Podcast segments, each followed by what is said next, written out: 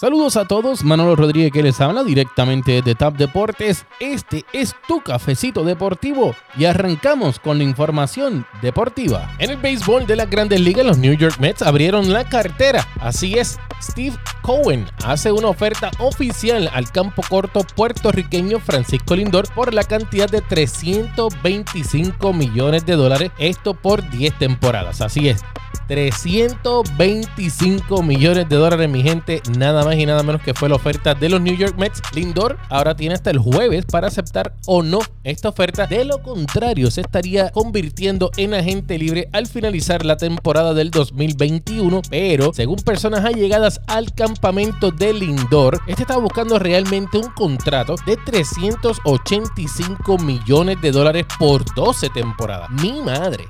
385 millones de dólares, eso lo convertiría entre los jugadores mejores pagados en béisbol de las grandes ligas. En la acción de la NBA, los Golden State Warriors recibieron buenas noticias. El armador Steph Curry regresó anoche a cancha luego de perderse cinco partidos con una lesión en el coxi. El nuevo armador de los Boston Celtics, Evan Fournier, quien vino de los Orlando Magic, no tuvo su mejor debut con su nuevo equipo. Fournier lanzó de 0-10, según el Sports este es el cuarto jugador desde la temporada del 1954 y 55 en irse en 10-0, esto en 10 intentos o más. Según reportó la NBA, el NBA Draft del 2021 se estará llevando a cabo el 29 de julio, mientras que el sorteo de la lotería será el 22 de junio.